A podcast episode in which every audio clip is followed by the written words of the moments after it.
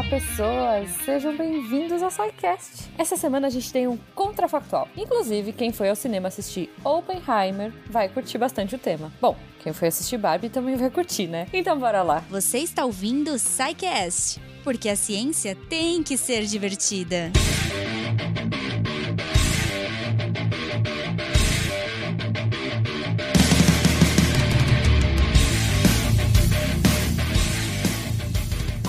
Ouvintes, e sejam muito bem-vindos ao Contrafactual, uma fenda no deviante para realidades ligeiramente alternativas. Eu sou a Isa Fontanella falando do Rio de Janeiro, e eu acho que se dois dos meus neurônios conseguirem fazer uma fusão para entender a lógica desse episódio, vai dar mais energia do que qualquer átomo, qualquer coisa que os cientistas consigam fazer. Olá, pessoas! Aqui no Maldo Vegas, diretamente do Winnipeg, no Canadá, e como diria o glorioso imperador Imperador Palpatine, Unlimited Power! Olá, ouvintes, eu sou a Glaucia aqui de São Paulo e bora, bora conhecer mais um pouquinho, né? Wala Wala, aqui é o Pena de São Paulo e vamos criar nosso próprio sol. Valendo! Isso tudo, gente, porque no nosso mundo de hoje a gente vai ver e se a fusão nuclear fosse implementada hoje. Então vamos lá, gente, devagar.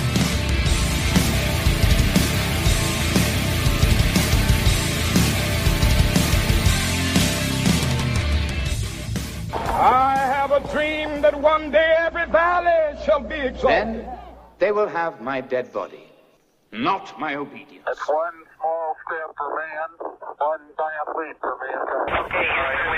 A nação quer mudar. A nação deve mudar. A nação vai mudar. A maior potência do planeta é alvejada pelo terror.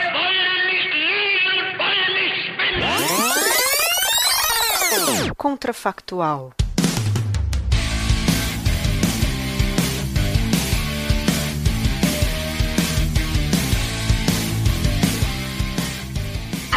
Primeira coisa que a gente precisa pensar, explicar aí para os ouvintes é o que, que é essa fusão nuclear, por que, que é um cenário que a gente está trabalhando aqui e por que nós vamos ter poder ilimitado, sóis e etc. Tá, falando bem rapidamente, para não tomar o episódio, fusão nuclear é um tipo de um jeito de gerar energia que é exatamente igual o nosso Sol já faz. O que, que ele faz? Ele funde dois átomos leves, átomos de hidrogênio, em um átomo um pouquinho mais pesado e nesse processo libera muita energia. E essa seria um, seria um jeito assim da gente criar é, uma quantidade enorme de energia a mais. E é um jeito razoavelmente limpo, não gera pegada de carbono. É, ou seja, parece ser essa panaceia de energia infinita praticamente. Né? E tem muitos estudos desenvolvendo isso. E essas pesquisas já estão acontecendo, né? Assim, a gente não está nem perto desse, de desenvolver isso, mas agora acho que aqui nesse contrafactual aconteceu. Saiu um paper hoje, alguém fez esse negócio. Não sei como vai ser. Vambora. O tema surgiu quando saiu essa notícia de que conseguiu, né, fazer essa fusão, só que numa micro escala. Então agora a gente quer saber se funcionasse, alguém instalou os dedos, né? Aquela carta do contrafactual a gente não sabe como. Começou amanhã. E aí? É, a gente chegou a comentar isso, inclusive, no, nesse episódio recente de expectativas para 2023, né? Sim. A gente fala justamente sobre essa, essa notícia que você comentou, Isa, que os pesquisadores americanos soltaram no final do ano passado sobre a primeira vez em que a fissão nuclear, perdão, que a fusão nuclear nuclear foi feita e que gerou mais energia do que precisou, né? E ao mesmo tempo já tinha algumas notícias de pesquisas similares na China uhum. que estão avançando com isso. Não soltaram nenhum dado nesse sentido, mas que tem avançado muito a partir do uso de, de eletromagnetismo, né, para controlar a reação e tal. Mas é o que o Pino falou, ainda é um gap no nosso mundo atual sobre, de fato, o uso efetivo da fusão e principalmente numa escala industrial, né? É, assim, se a gente gente vai usar essa cartada de desenvolver, tá ali, tecnologia patenteou, ou não patenteou, enfim, da humanidade, é, acho que a primeira coisa que a gente tem que analisar é quão escalável é isso nos nossos dias de hoje, né? Tipo, dá pra gente usar toda a energia do mundo substituir to todas as usinas de carvão, petróleo, sei lá o quê? Não sei. eu acho que dá. A primeira coisa que eu acho que ia acontecer é que a Apple ia falir, né? Por quê? Porque as baterias não duram pra nada.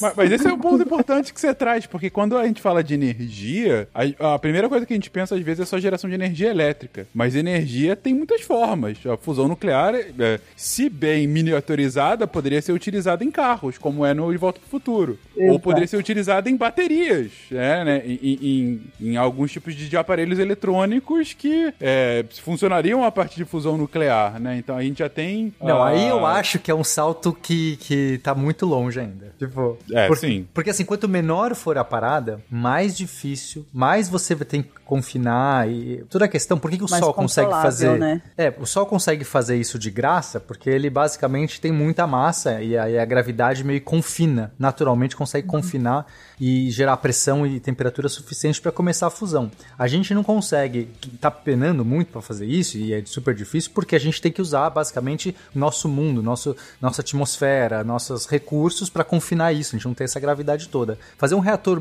pequeno é muito mais difícil. Então você tentar fazer uma, um que caiba no seu celular, assim, eu acho que a gente tá. É, não, não acho que dá, dá para fazer nesse contrafactual, não. É outro contrafactual. Aí precisa de mais desenvolvimento. É, então quer dizer que. Então quer dizer que a Apple ainda tem muitos anos pela frente. É, eu, eu, não sei, pelo menos. Eu tô traumatizado. Eu acho que a primeira coisa seriam as usinas. A primeira coisa que a gente veria de, de fusão seriam lugares, instalações enormes, usinas e gerando aí para cidades. Eu acho que seria nesse cenário que eu imagino. É uma coisa que até eu estava vendo hoje, né, foi aquela carta que que aconteceu, né, em 1939 né? E isso é, gera também uma questão ética, né? Porque não, legal, a gente vai usar para energia, né? Mas dependendo das mãos que foram colocadas, né? Isso que é bem complicado. O uso militar de, de fusão nuclear seria, assim, dois segundos depois que fosse viável, né? Exato. Inclusive, o próprio experimento americano que a gente faz referência é bancado por dinheiro militar. Então, gente, eu não, então, queria, não queria contar isso para vocês, mas já existem as bombas de fusão nuclear faz tempo. Então, sim. Então, assim, é, o uso mal da fusão nuclear a gente já tem, porque é o uso descontrolado, né? Você consegue explodir uma bomba de fissão para chegar na temperatura e pressão suficiente para explodir uma segunda bomba de fusão, e aí nessa é, explosão desenfreada a gente consegue já gerar essa coisa. O difícil é gerar uma energia controlada, né? Esse que é o Sim, grande desafio. Mas é. mesmo assim, a, a, a, pesquisa hoje gira em torno do uso militar também. É, a, já existe a bomba H, então, que é justamente bombas nucleares gerando essa energia, mas mesmo as pesquisas hoje sobre o controle da, da fusão, é claro que eventualmente vai ser o uso industrial, o uso para geração de energia, mas o uso militar mais concentrado, talvez mais tático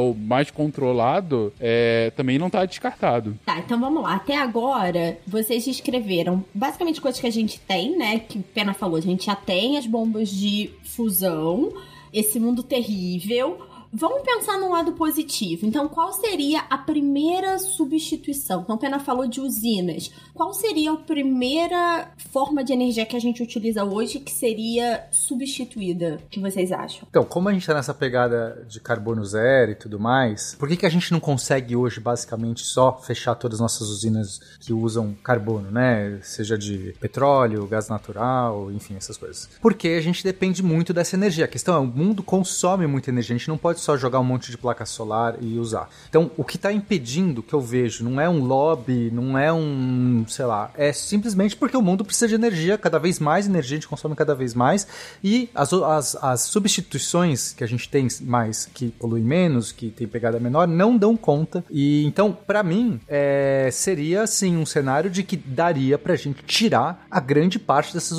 usinas hoje que tem pegada de carbono. Então, daria para trocar esse parque. Se isso vai acontecer quantos, quantas décadas isso levaria para construir isso, não sei. A gente tem que avaliar nosso contrafactual com o tempo. Mas eu imagino que começaria. Descobriram agora e, e, a patente é mundial, né? Porque essa é outra questão que a gente pode analisar. Quem domina essa tecnologia? Supondo que é do mundo. Eu acho que no mesmo instante todos os países vão fazer isso, porque não tem porquê você não fazer isso. Aí, você falando nessa questão, eu fico pensando na questão financeira também, né? Tipo, ah, quem domina essa tecnologia? Quem, né? E, e, e como seria também a questão financeira? Financeira para isso, né? Tipo, a gente pagaria mais caro, a gente pagaria mais barato, né? Como de luz depois no final do mês, Uhum. digamos assim. É, a vantagem da fusão é que o combustível, que é basicamente hidrogênio, ele é muito abundante. Então é diferente de uma fissão nuclear que você tem que usar urânio enriquecido e que você tem um monte de coisa. Hidrogênio a gente tira da água e dá pra gente produzir, né? Então, no princípio é isso. Você, de repente, você, cara, onde você tem água, a água do mar, né? Você, você consegue produzir hidrogênio é e é muito forte a fusão. Então não é que você vai falar assim, nossa, a gente vai acabar com nossos oceanos, vai acabar a água do planeta porque a gente vai fazer energia. Não, é, é, é uma quantidade tão grande de energia que você consegue, queimando pouquíssimos, né? Você queima pouco e já consegue muito. Então, pra mim, é, seria barato. não- né? Talvez construir, sim, os, os reatores é caríssimo, que a gente hoje já não consegue fazer isso, né? Mas imagina no mundo que a gente consegue. Então pode ser que assim, nossa, construir uma usina dessa, as máquinas pra isso talvez fosse, mas pra mim seria um investimento apenas inicial. Depois a produção seria muito barata. É, e aí entra justamente na lógica de qualquer tipo de investimento na malha energética. Você tem que ver quais são, qual é o custo da, por fonte que você tem. Na verdade, quando você faz a lógica. ah, de gestão energética a nível nacional, por exemplo, no Brasil, como é que funciona? O Brasil, ele funciona no esquema de leilões. Então, ah, você tem ah, ou leilões regionais ou leilões por fonte. Então, é mais ou menos o governo falando assim: olha, eu estou fazendo uma demanda energética de tantos gigawatt, megawatt, mas eu quero comprar energia eólica. Empresas privadas, quem consegue me oferecer tanto de energia pelo menor preço possível? E aí começa um bando de leilão, e esse é o tipo de leilão por fonte. Ou eu preciso de ah, tanto gigawatt gerado para a região norte nesse momento. Empresas, que tipo de energia vocês conseguem me oferecer para essa região e qual é o menor preço possível para essa energia? Ou seja, esse é o tipo de leilão regional. No caso brasileiro, o leilão por fonte e regional é, pode ser quase intercambiável, porque desde aquele apagão do início dos anos 2000, a gente tem uma malha elétrica que interliga quase todo o território nacional. Então, em teoria, uma energia gerada no Acre, não no Acre não, porque é um dos poucos lugares que não está interligado, mas no norte do Amazonas, poderia vir parar no sul do Rio Grande do Sul. Claro que tem perda na- nessa transmissão e tal, mas em teoria funciona. Então, partindo desse pressuposto e partindo desse princípio que eu concordo totalmente com o Pena, de que o investimento inicial dessa energia é muito alto, mas a manutenção não é tanta, o que eu vejo acontecendo é que os países que consegui, que deteriam essa tecnologia teriam um subsídio gigantesco do governo para as primeiras usinas, Uhum. para elas serem economicamente viáveis. E aí, quando você tivesse o natural declínio do custo de investimento, né, que é aquela coisa, sempre as primeiras são muito mais caras porque tem a- a- o, o- o próprio investimento da pesquisa, né, Uhum. e o investimento da construção daquilo. Mas quando você já detém a tecnologia e você vai ganhando eficiência na própria construção, materiais mais baratos, construções mais rápidas e tudo mais, o custo, mesmo o custo de investimento vai cair. Então, aí, a- no médio prazo, sei lá, cinco anos depois, na quinta usina, ela já vai ser, sei lá, três quartos do valor do- da primeira, sabe? E isso Uhum. vai, vai caindo, vai caindo, vai caindo. Então, nessa lógica, é similar ao que foi, por exemplo, energia eólica e solar, que são energias que a manutenção não são tão.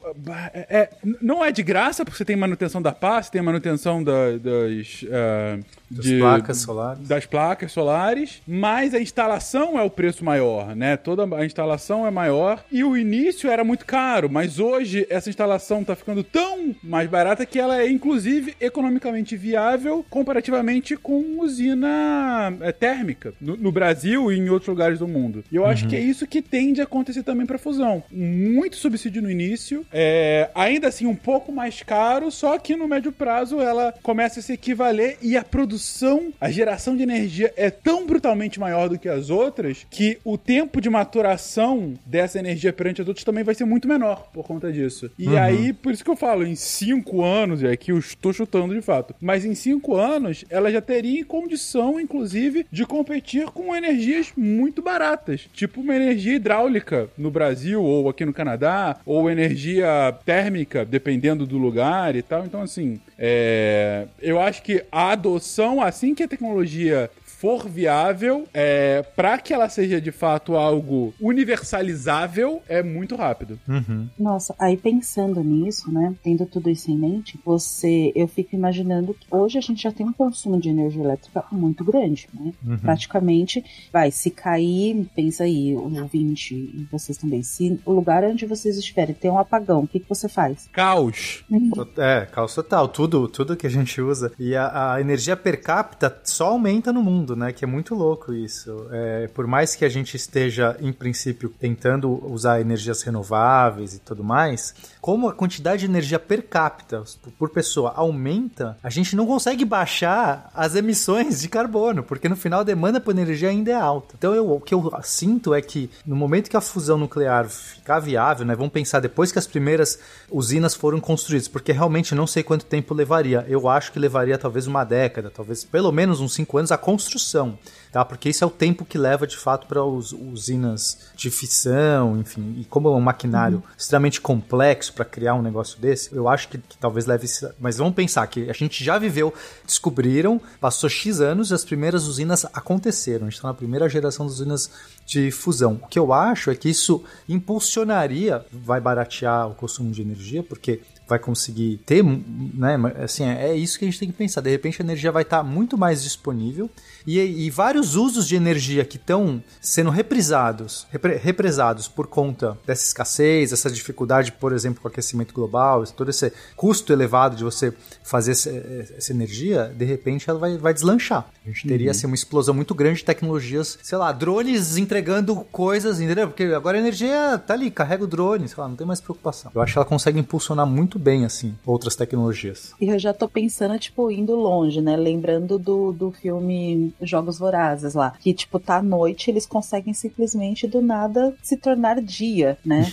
Devido à tecnologia. Eu falei assim, nossa, vai. Aí sim que a gente vai ser cada vez mais dependente. Porque hoje você tem uma dependência, mas você tem um custo financeiro por essa dependência. Uhum. Se esse custo for baixado assim a quase zero, digo, você vai ser muito maior. Então, eu ia fazer a provocação, eu ia falar exatamente isso que o Pena falou. Parte do questionamento do crescimento mundial agora é porque ele é muito carbonizado, né? Então, se a gente vai conseguir reduzir isso, e obviamente tem uma redução do impacto ambiental e essa questão de termos menos limites para que a energia que nós temos hoje. Então, quais são os impactos hoje no mundo prático? Então, a gente falou como se instala, a questão energética, e daí para frente? Uma dúvida, Isa. A gente tá pensando num cenário que isso tá para todo mundo ou de repente a gente tem algumas nações que dominam essa tecnologia? Porque eu acho que a, a, isso pode afetar drasticamente o resultado, sabe? Porque é uma questão política forte, quem dominar essa tecnologia. Eu sou só a host, vocês decidem o caminho que vocês querem seguir. Pode ser até os dois, vocês podem discutir um e o outro. Eu acho que o Malta que tem que escolher, porque é ele que, que tem essa questão aí da, do internacional. É, assim, a, a adoção, ainda mais mundo globalizado como um tá, é claro que vão ter poucos países que saem mais na frente, mas ainda assim outros conseguem alcançar. Outros mais desenvolvidos, né? Não digo todos. Uhum. Até hoje a gente tem países que não dominam tecnologias mais básicas de geração de energia, né? Não é, não é simplório para qualquer um fazer uma grande, sei lá, usina hidráulica, de repente. Ou você não tem todos os países que possuem energia nuclear, né? Porque não, não possuem ah, o, o, processo de fabricação da própria energia, né? Para geração. Mas o ponto é que, de fato, a gente teria um salto inicial desses países. E hoje, o que a gente tem visto, principalmente China e Estados Unidos, ah, mas é claro que a União Europeia também tem iniciativas com relação a isso, o Japão tem iniciativas com relação a isso e tal. Mas digamos que sejam os dois, né? China e Estados Unidos. Eles saem na frente e conseguem de fato um aumento. É, é, bem essa lógica que o Pena diz. Muita energia mais abundante, de repente você começa a ter um, uma, um barateamento uh, dessa energia, o que é um grande incentivo para a inovação. Uhum. Uh, o que me lembra, inclusive, cara, que a gente já, já falou em outros episódios, inclusive já teve um episódio específico sobre isso, sobre aquela escala de Kardashev, né? Uhum. Kardashev, enfim. É. É, é, que são aquelas escalas de, dos tipos de civilização, que é justamente que a civilização muda de um tipo para o outro de acordo com a forma de produção energética dela, né? Uhum. É, e a gente ter, de fato, um domínio completo da, da fusão nuclear, isso, dependendo do nível desse domínio, já passa do, do- do- da primeira escala, né? Porque hoje a gente não tá nem no 1. Então a gente já começa. A, a- se não, não, não passa, fica lá no limite. Porque é, é a gente conseguir ao máximo uma energia muito abundante, muito barato. E aí eu acho que, te respondendo, é um primeiro domínio de poucos países, mas que outros países desenvolvidos alcançam num médio prazo. Então, digamos que seja hoje China e amanhã Estados Unidos têm o domínio dessa energia. Daqui a 5, 10 anos, a União Europeia também vai ter de alguma forma. O Canadá vai ter daqui a 15, a Austrália daqui a 20, os países em desenvolvimento como o Brasil daqui a 30, entendeu? Então, assim, é, eles alcançam de certa forma, mas é claro que esses que saem na frente já têm uma disparidade grande nessa corrida de industrialização. Mas uh, o que eu acho é o seguinte, que como a gente hoje tá com essa pressão ambiental muito grande, eu acho que talvez os próprios países desenvolvidos,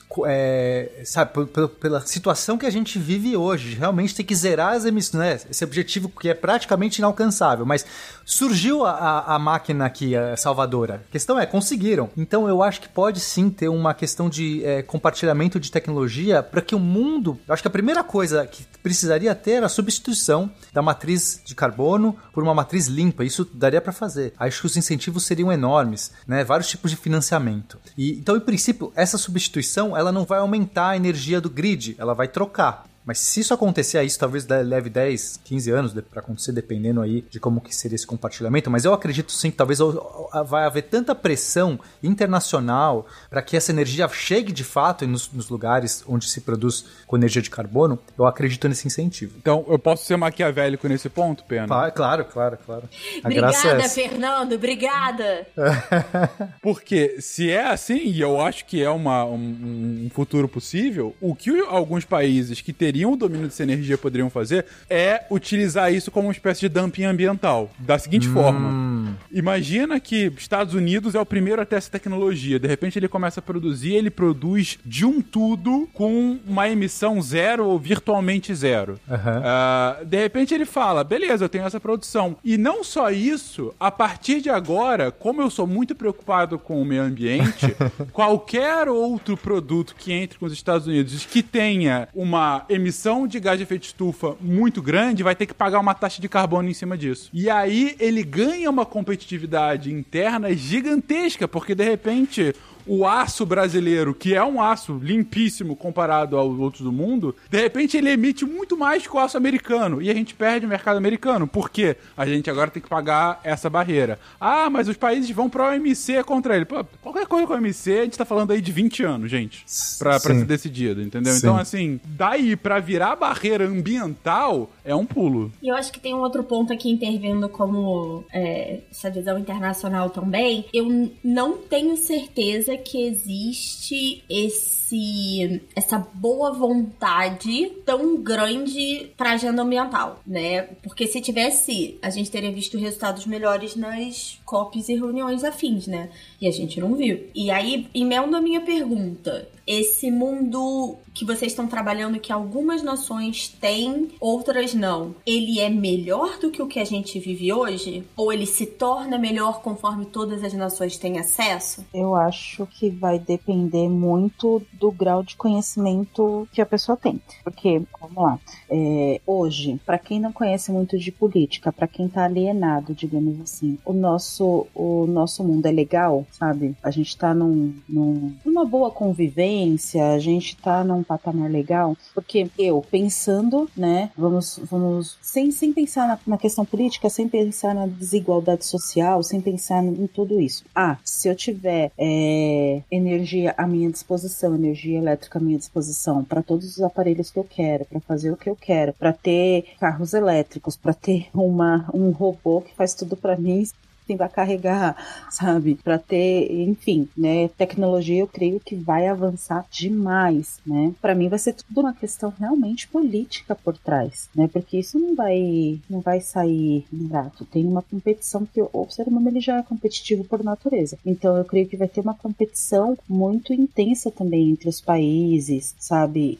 Aí eu acho que vai depender é, muito do grau, talvez, de conhecimento de cada cidadão. Eu acho a sua pergunta muito ampla, Isabela. Uh, o mundo vai ser melhor? Te respondo. Para quem? Uh, a gente pode fazer a mesma pergunta hoje. Uh, o mundo de 2023 é melhor do que o mundo de 1913? Eu acho que, em teoria, para mim, como um cidadão brasileiro, provavelmente sim. Nasci numa família de classe média que, em 1913, provavelmente não teria, tipo, o mesmo nível de oportunidade do que teve quando eu nasci. Agora, para um aristocrata de 1913, provavelmente não é melhor, entendeu? Então, assim, vai depender realmente. Uh, será que um aumento na capacidade de geração de energia na Terra vai ser melhor para todos? A minha resposta é não porque historicamente o desenvolvimento é desigual. Uhum. Sempre foi e vai continuar sendo. Ah, ao mesmo tempo, o que eu posso dizer é que, mesmo sendo desigual, ele acaba chegando. E assim, aí muitas aspas nessa visão de desenvolvimento, que é uma visão da década de 50, 60,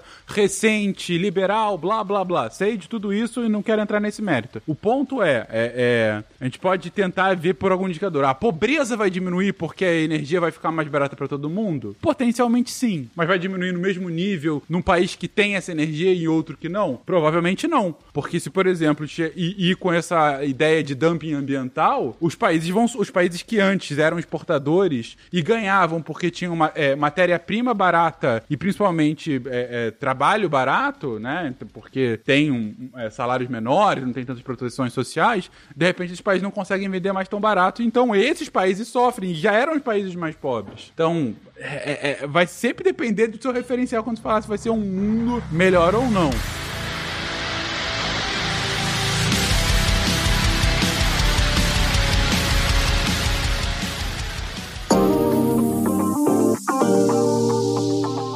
Practice so, makes better. Yeah, that's why I'm here at 10:41. How do you say it? 10:41 p.m. Okay, 10:41 p.m. Dedication. I like to hear that. Yeah, yeah. Olá, pessoas, e sejam bem-vindos a mais um momento Cambly. Eu sou a Jujuba. Eu não sei que horas você tá escutando isso, mas no trechinho que eu deixei aí no comecinho, vocês puderam ver que eu tava, eu cheguei em casa do trabalho e fui fazer Cambly. Era 10h40 da noite.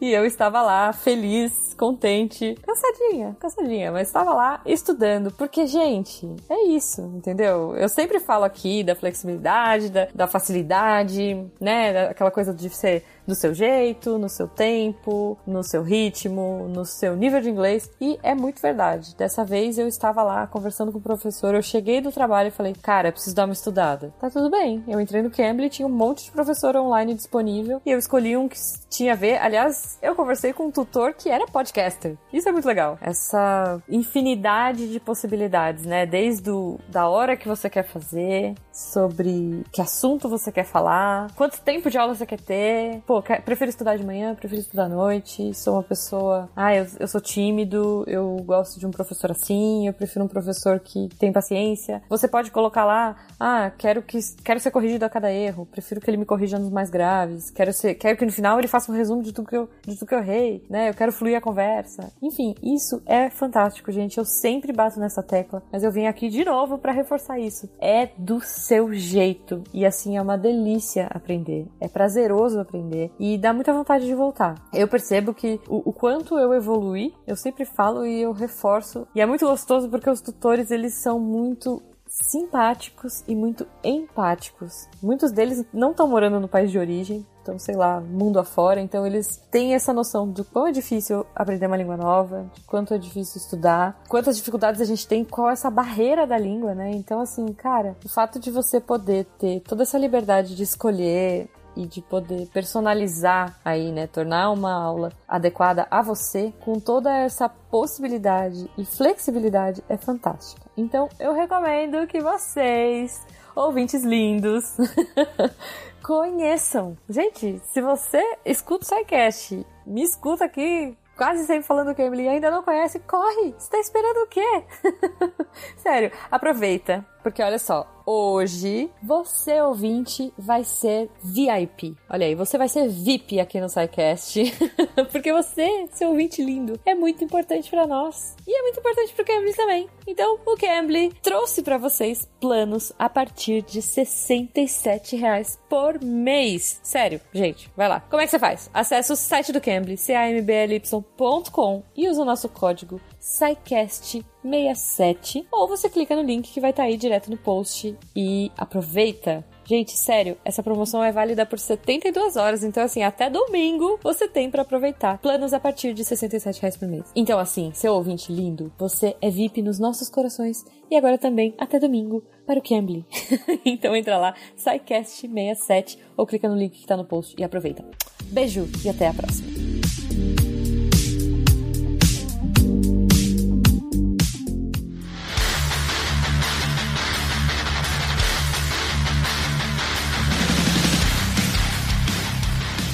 Minha provocação foi no sentido de se fala tanto da fusão como essa chavinha que vai ser virada e que é o que vai permitir que nós tenhamos energia limpa infinita e resolve vários outros problemas. E aí fica a pergunta: ela é uma panaceia? Não é. Ela é uma mudança estrutural que é capaz de ter impactos não só na economia, mas também na sociedade, o fato dela ser muito mais barata uma vez que ela está implementada permitiria, por exemplo, reduzir essa desigualdade do desenvolvimento? É essa a minha pergunta. É, eu, eu já sou bem cético, ou menos positivo nessa questão, porque eu acho que os nossos problemas da sociedade, eles não são a falta de energia, tipo, os, os problemas de desigualdade, os problemas de, né, essa, essa, essa discórdia, essa dificuldade, essa, é uma, tem uma falta de vontade política enorme e é um jogo muito difícil de ser jogado. É, né, a teoria dos jogos, assim, a gente está numa situação que é, é, é muito complicada. Você a gente teria que ter algum jeito de colocar regras, alguma agente externo, alguma coisa muito forte fora para mudar a regra do jogo para que os países tivessem um incentivo de verdade para é, colaborar uns com os outros. Então, eu não acho que o desenvolvimento da, da fusão em si vai, vai ser isso. E então eu concordo até né, com o que o Fernando estava falando, até que o Glaucio estava falando, de que vão continuar esses mesmos problemas. É, essa energia vai ser vendida ali em troca de é, um dumping ambiental. Talvez eu consiga até imaginar outras formas. Então, de repente, é isso. Olha, eu vou vender minha tecnologia. Eu inventei os Estados Unidos e China, digamos. Fiz aqui a minha tecnologia de fusão, tenho minha matriz limpa e eu quero que salvar o planeta. Eu quero. Então, vou exportar essa tecnologia tecnologia para todo mundo, só que em troca eu vou ter uma certa dívida, um certo, né, que é outro jeito de fazer essa conta, em vez de importar só coisas limpas, eu vou vender essa tecnologia para vocês, vou dar essa tecnologia para vocês, mas em troca eu vou ter alguma coisa aqui que eu vou no tempo, no futuro, eu vou conseguir ter em troca. Eu não sei como isso funcionaria, mas eu consigo imaginar sim que a desigualdade, por exemplo, não vai diminuir, vai ficar talvez até uma criar-se a dependência maior até entre os países. E eu acho até que essa questão de ah, vai melhorar tudo na vida, eu, eu nem pena falando, não, não acredito também, eu sou um pouco pessimista, porque a gente está falando a sociedade feita de seres humanos, né? Então, os seres humanos é um ser complicado. é um ser que, enfim, mas se a gente é, fizesse talvez, uh, vamos lá, é, eu esqueci a palavra, gente, é que é que é humanoide, mas ele é, é controlado por um uma programação de computador, esqueci a palavra, tipo, Android. Andro Android? Ah, é, androids. Ah, tá. É, né, se a gente construísse androids que uma programação idealizada, né? Aí talvez, e eles ficassem no lugar dos seres humanos, se as máquinas dominassem, né? Talvez essa, esse mundo perfeito, né, seria alcançado. Mas enquanto o ser humano, ele, enquanto o ser humano ele ainda tiver um pensamento muito centrado em si, né? E vai ter, vai ter uma, uma um salto, assim, um salto, né? Uma, uma defasagem muito grande social, é, vai ter competições muito fortes, né? Então não vejo que esse seja o santo grau para um melhor. É, eu acabei de pensar de uma coisa absolutamente nada a ver com a discussão, mas que ia mudar muito o mercado, que seria a mineração de Bitcoin. Porque hoje a mineração de Bitcoin caiu um pouquinho de tendência por conta da queda do, do, do valor, né, das criptomoedas, mas ela tá sempre é, é, boa parte dessas fazendas de Bitcoin foram instaladas em lugares cuja energia são muito baratas, né? Porque o preço da mineração de Bitcoin é você ter o aparelho, né, o investimento inicial e depois manter essas fazendas. Uh, então você tem muitos lugares, por exemplo, sudeste asiático que você tem lá fazenda de mineração de Bitcoin porque a energia lá é muito abundante, é barata, ou alguns lugares dos Estados Unidos em que é mais barato do que outros e tal. Tendo uma energia barata assim, de repente você consegue fazer em qualquer lugar, né? É... E aí, mas enfim, é, é, eu fugi totalmente da discussão porque veio aqui uma coisa tosca com muita energia. Eu gosto desse gancho, Fernando, no sentido que outras coisas que hoje a gente tem uma certa limitação exatamente pela demanda de energia que não teria. Sim, até eu tenho um, um conhecido que ele trabalha numa dessas fazendas de, de bitcoins, né? E ele fala assim de uma forma, não, porque isso, porque não sei o que, economicamente é ótimo e tal.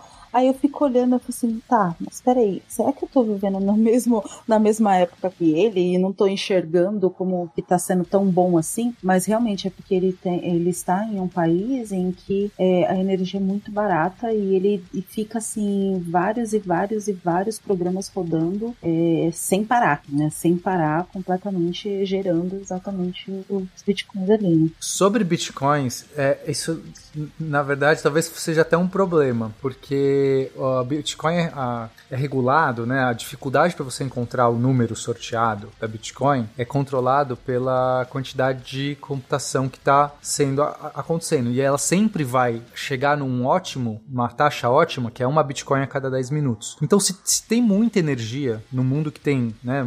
10 vezes mais energia, vamos colocar esse cenário. O mundo tem hoje 10 vezes mais energia do que tinha ontem. É, então a energia está muito mais barata. Isso quer dizer que vai ter muito mais mineradores, pessoas que falam assim: nossa, eu vou ligar meu computador para fazer Bitcoin. Tipo, eu, porra se a energia está muito mais barata, eu não tenho nada para fazer, liga aqui. Se, se der um Bitcoin a cada. Não importa, qualquer pessoa vai começar. Isso vai fazer com que vai ter um, um aumento absurdo de pessoas minerando e o Bitcoin vai se tornar mais difícil para chegar na mesma taxa. Então, na verdade, o que a gente vai ter é um grande desperdício. Essa quantidade enorme de, de muita dessa quantidade enorme de energia que vai estar tá sobrando, vai, na verdade, nivelar de novo. Não é que você vai achar mais Bitcoin, você vai achar a mesma quantidade que você tinha antes, com a diferença uhum. de gastando muito mais energia no processo. Então, isso talvez não seja uma coisa boa, né? Se a gente for olhar. Mas eu consigo ver outras coisas muito, muito boas né, nesse sentido. Quer dizer, bo boas, boas entre aspas, né? Porque é, e, a, e aqui é meio complicado, porque quando a gente olha hoje, qual a quantidade de energia per capita que os países consomem, né? Tipo, cada pessoa consome, mas olhando para os países. Os Estados Unidos está aqui com 1.387 watts de consumo por pessoa, enquanto que o Brasil é 323 watts. Então, em média, um brasileiro gasta quatro vezes menos energia do que um americano. Quatro vezes menos, né? Porque, sei lá, a quantidade de aparelhos, de coisas conectados, de, de gadgets, de não sei o que que um americano tem é muito mais. E assim, tem países aqui que tem 100, sabe assim, é uma disparidade absurda isso. E aí, se você coloca é, Estados Unidos e China, China, por exemplo, tem 670 watts, metade dos Estados Unidos. Né? A média do chinês consome metade da energia dos Estados Unidos, que é o, e é o dobro do Brasil. Mas no momento que esses países, né, nesse cenário, tiverem essa energia absurda, o que, que vai acontecer? Ah, eu vou ter tudo elétrico. Eu não vou mais ter o, entendeu? O ralador de queijo. É elétrico. Por quê? Porque é X. Porque é energia de graça. Então esse consumo aqui dos Estados Unidos por pessoa vai dobrar, vai triplicar. E é isso que eu consigo ver. Não sei se isso é bom, né? Porque assim, hoje em dia a gente já tem um monte de coisa elétrica na nossa cozinha, na nossa casa, tudo. Mas vai ser muito mais. Vai ser assim, um monte de empresa que vai surgir. Ah, tudo, tudo aqui, ó. Tudo automatizado, tudo eletrônico, tudo não sei o que. A sua cozinha inteira vai falar com você para cozinhar. Você vai gastar 10 vezes mais energia só para você falar com ela e dizer assim, faz um bife para mim. É isso que eu consigo ver como esse primeiro incentivo. Wally. Wally, vamos é. Eu pensei a mesma coisa, Glaucia. Você ia perguntar se basicamente é um mundo óleo. É, exatamente. Mas aí eu vejo assim que vai ter algo melhor. Porque lá no desenho, os, os seres humanos eles ficaram obesos porque eles não precisavam mais gastar energia para fazer nada, né? Só que eu penso que a tecnologia vai estar tão avançada que a gente vai ter um aparelhinho de, de lipoaspiração portátil. Também, também. Então, assim, eu acho que. É... Só que o que acontece? Vamos pensar também. É, essa disparidade disparidade já enorme hoje dos americanos e o resto do mundo. O que seria então nessa essa disparidade no mundo em que os Estados Unidos e China saem na frente, sabe? Será que isso aumenta? Ou será que os outros começam a correr atrás e, e aí vira meio que todo mundo cresce junto? Eu não sei. Sinceramente, eu não. A tendência sempre que há algum tipo de desenvolvimento tecnológico desse é que tenha os, os early adopters, né, do ponto de vista dos países, aqueles, os fast movers que vão logo atrás, e aqueles que demoram um pouco mais, os laggers, né, que demoram um pouco mais, mais que a média, claro, sobe porque vão ter os primeiros, mas assim, mesmo os países menos desenvolvidos acabam tendo uma rebarba. O que não quer dizer que todos tenham o mesmo nível de rebarba ou que consigam usufruir das mesmas coisas. Eu, eu continuo achando que a disparidade aumentaria, mas, ao mesmo tempo, é, pessoalmente, acho que o mundo Uh, com o domínio da fusão nuclear, é um mundo melhor. é, é, porque o problema não é o domínio ou não da tecnologia, mais uma vez. São outras tantas questões a serem resolvidas para que desigualdade possa diminuir. Então, não há por que se culpar o avanço tecnológico também por conta disso. Não é ela que vai causar a desigualdade. Ela pode ser um fator para acirrá-la, mas assim, não é, não dá para culpar a ferramenta, entendeu? E é isso que a gente tá fazendo se falar, ah, não. Se a desigualdade vai aumentar, para que, que a gente quer isso? Não. Eu acho que de fato ela é a solução para vários problemas. O maior deles, de curto prazo, sem dúvida, é que é a, tragédia climática que a gente está vivendo agora no século XXI. Uhum. É... Mais ou menos assim, né? Tipo, você tem uma faca. Essa faca pode ser servida para você almoçar, pode ser servida para matar um animal e para matar uma pessoa. É a culpa não é da faca. A culpa não é da faca, esse que é o negócio. Então, vou fazer uma provocação, Glaucia. Eu concordo. Você faz, com... Se você comparar isso com armas, eu vou te odiar nesse momento. Não, claro que não, Fernando. Limites pro, ah, meu, tá. pro meu instinto assassino aqui. Isso aqui não é RP Guacha. É... Não, eu concordo que uma... muitas coisas que a gente tem são ferramentas e aí elas acabam sendo vilanizadas. Aí eu volto pro questionamento social. A gente tem essa faca que pode servir para cortar a comida e alimentar uma pessoa ou matar alguém. Esta ferramenta, Pena já falou que vira uma arma é, que pode literalmente destruir o mundo. Ela tem mais tendência a ser boa ou ruim? Ou a natureza humana nos diz que ela vai ser mais usada para uma coisa ou para outra? Então, Aí essa pergunta é um pouco complexa, mas ao mesmo tempo é uma pergunta que sempre está em debate na ciência, porque a ciência ela é boa, ela é construída para o bem ou ela é construída para o mal, né? Isso é uma pergunta assim, acho que, que eterna, né? E eu creio que depende muito de quem quem for usar, sabe? Porque é, vamos vamos pensar mesmo que eu no, no começo do episódio que eu comecei falando sobre a carta, né, que a gente que eu estava lendo de vários físicos, tal. Eles estavam falando sobre energia nuclear e, ele, e eles falavam assim, olha, né,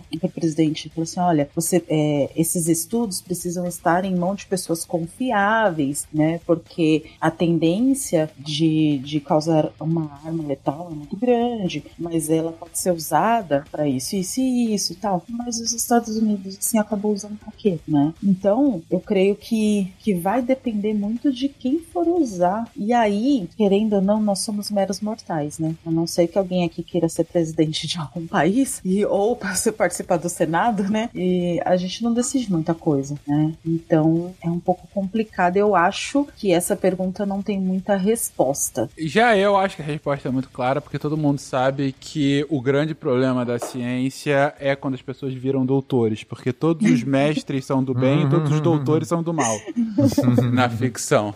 Mas falando sério, é, o que a, a Glaucia comentou, um, a, a ciência instrumentalizada para o bem ou para o mal é uma questão sempre, uh, primeiro, de, de fato, quem usa e segundo, de quem está vendo, né? E nesse ponto, eu, uma das primeiras coisas que eu coloquei aqui era, de fato, a, a potencial instrumentalização nisso para armas no, é, é, de destruição em massa, que não é algo novo, a gente já está aí com elas, convivendo com elas há mais de 70 anos, então, assim, a gente já tem, inclusive, uma, uma boa construção científica, né, de ciências humanas sobre qual é o impacto das armas nucleares, como, por exemplo, armas nucleares e armas de destruição em massa como um todo, para deterrência, né, para você ter uma, uma, uma dissuasão mútua, sobre qual, qual é o papel delas hoje no equilíbrio de poder militar global, etc, etc.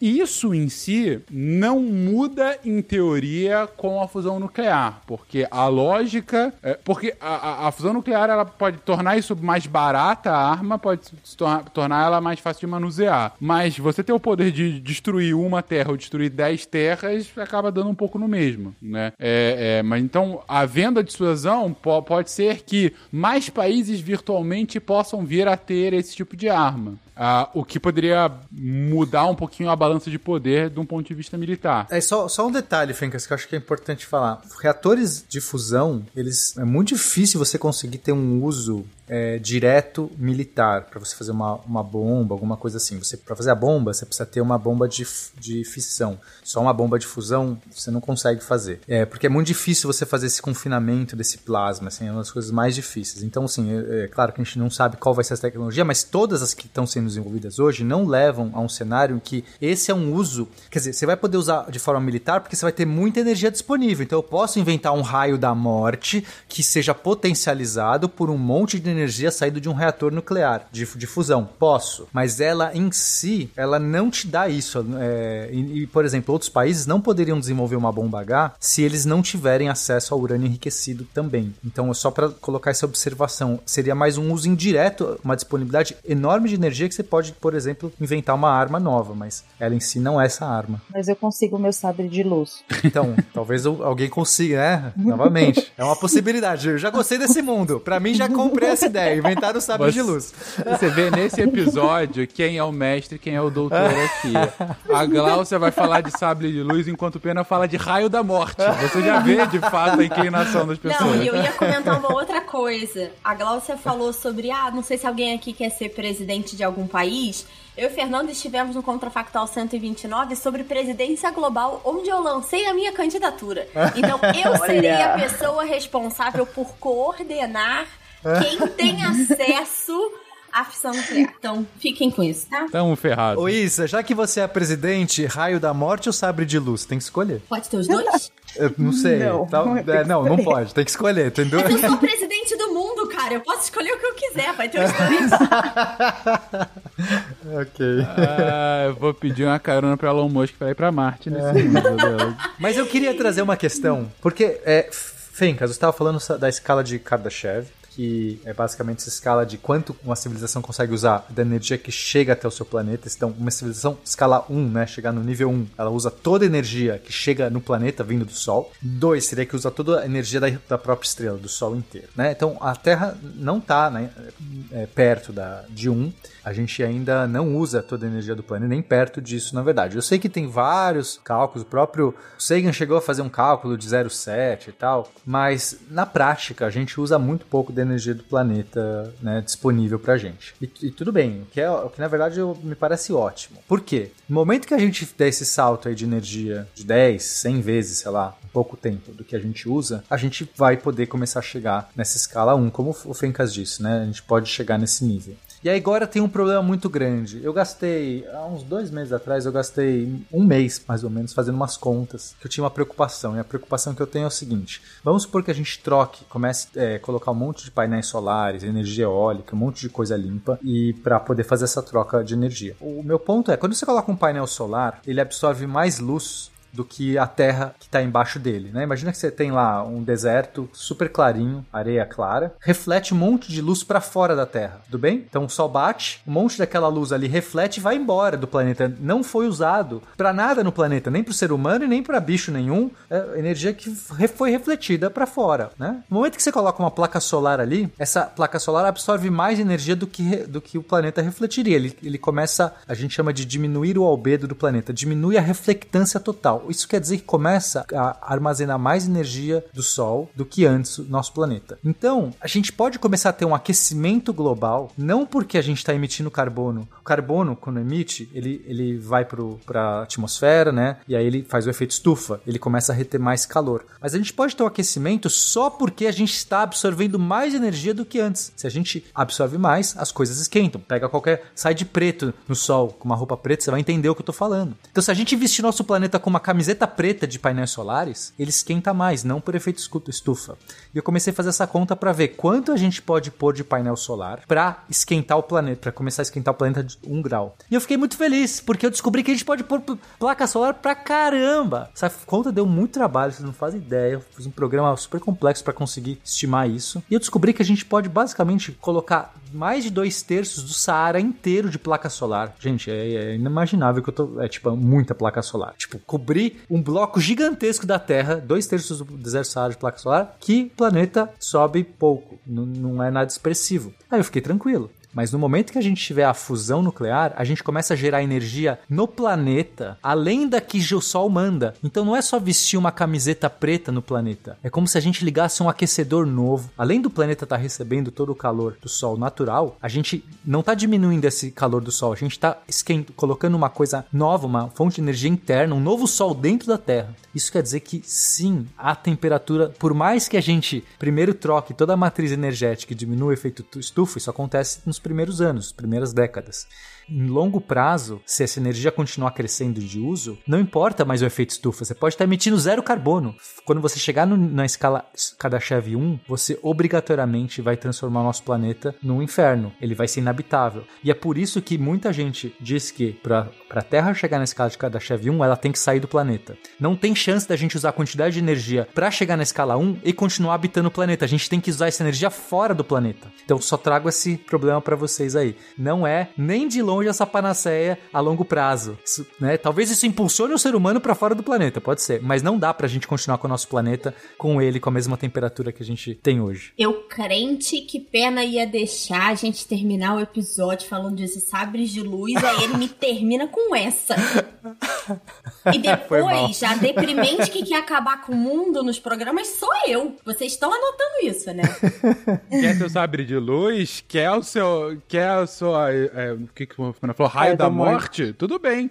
Mas queima aí na terra para isso, desgraçado. bem isso que ele falou. Ó, eu vou mudar a última pergunta desse contrafactual, tá? Normalmente a gente pergunta se vocês querem viver nesse mundo ou não. Eu vou mudar. O que, que vocês gostariam de ter ou de inventar, já que no mundo que a gente discutiu hoje a energia é super barata e basicamente infinita? É um ralador de queijo elétrico? O que, que vocês querem? Olha, eu eu vou querer uma casa completamente funcional, onde eu não faça nada. Ah, eu vou querer viver no mundo do óleo, resumindo.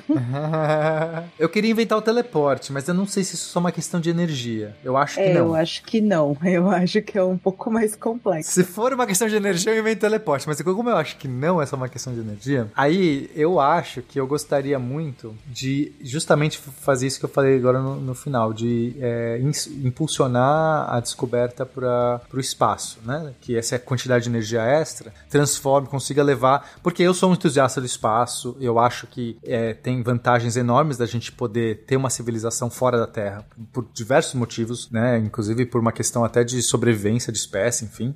Mas de qualquer jeito que eu acho legal, porque eu acho que é nova fronteira, é isso, né? O ser humano, eu me inspiro muito com os limites limites da ciência, limites da tecnologia. E, e, o espaço é meio que essas duas coisas: é o limite da ciência, o limite da tecnologia. Tem muita coisa pra gente descobrir que tá fora da Terra, pra gente colocar um observatório espacial na Lua, é, voando, em, sabe assim? Acho que tem muita coisa muito legal que a gente pode. Laboratórios de, de gravidade zero, mil coisas que a gente pode explorar no espaço, mais uma civilização que pode ser multiplanetária. Então, eu, é isso que eu gostaria, né? O acesso ao espaço mais barato. É, eu tô com pena, eu acho que a miniaturização utilização dessa tecnologia seria o que eu gostaria. Ah, porque é, uma coisa é você dominar de fato numa escala de produção industrial, a outra é você conseguir usar no seu celular. É você conseguir usar o seu carro, é você conseguir aplicar, inclusive, para espaçonaves, entendeu? Ah, e tá claro que a, a forma de energia que a gente tem hoje é um dos atuais limitadores que a gente tem para exploração espacial. Se a gente consegue, de alguma forma, é, ter uma, uma geração de energia como essa, em que a gente levando um litro d'água, de repente a gente vai e volta pra, pra lua e ainda dá tempo, sabe? De, é, e, e, ainda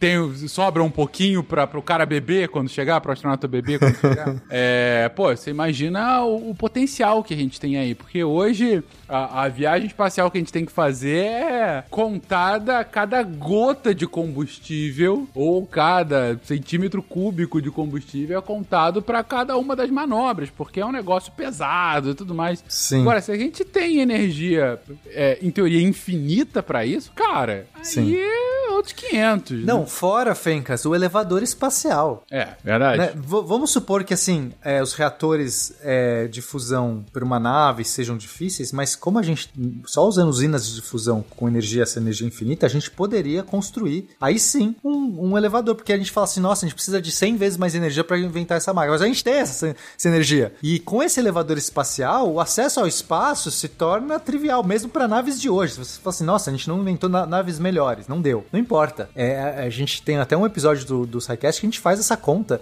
A grande parte, dois terços da energia você ir para a Lua, você gasta só para sair da órbita, para só pra você entrar em órbita na Terra, só para você sair do chão.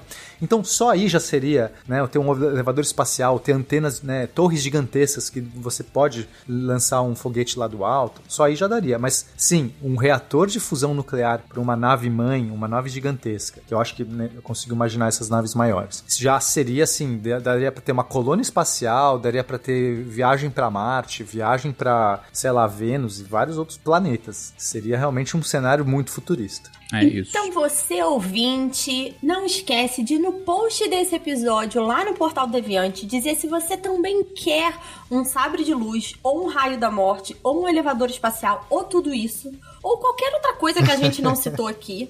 E, obviamente, deixe seus comentários do cenário que a gente não falou, da referência cultural que a gente obviamente esqueceu. Vai lá no post e deixe seu comentário, tá bom? Beijo, gente! Tchau!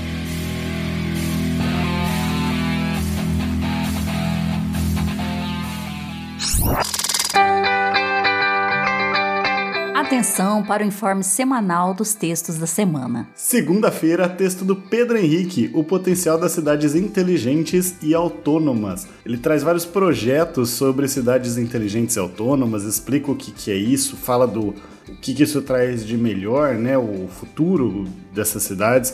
Bem interessante para quem gosta de acompanhar tecnologias.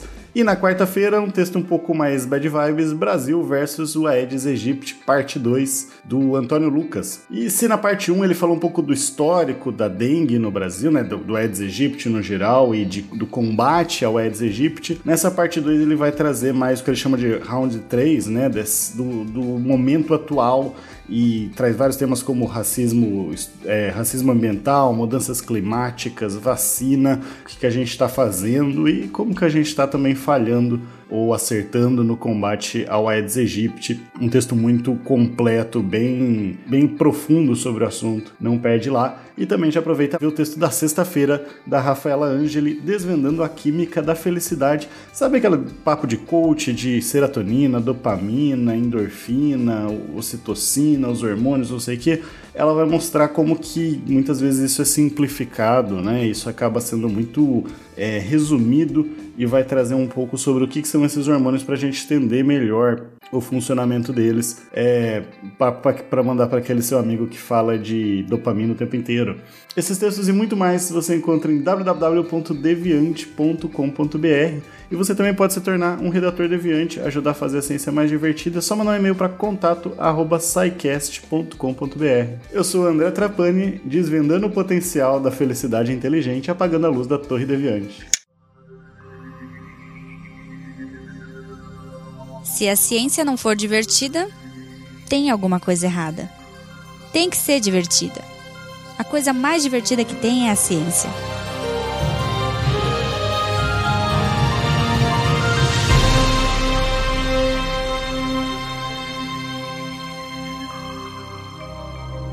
Este programa foi produzido por Mentes Deviantes.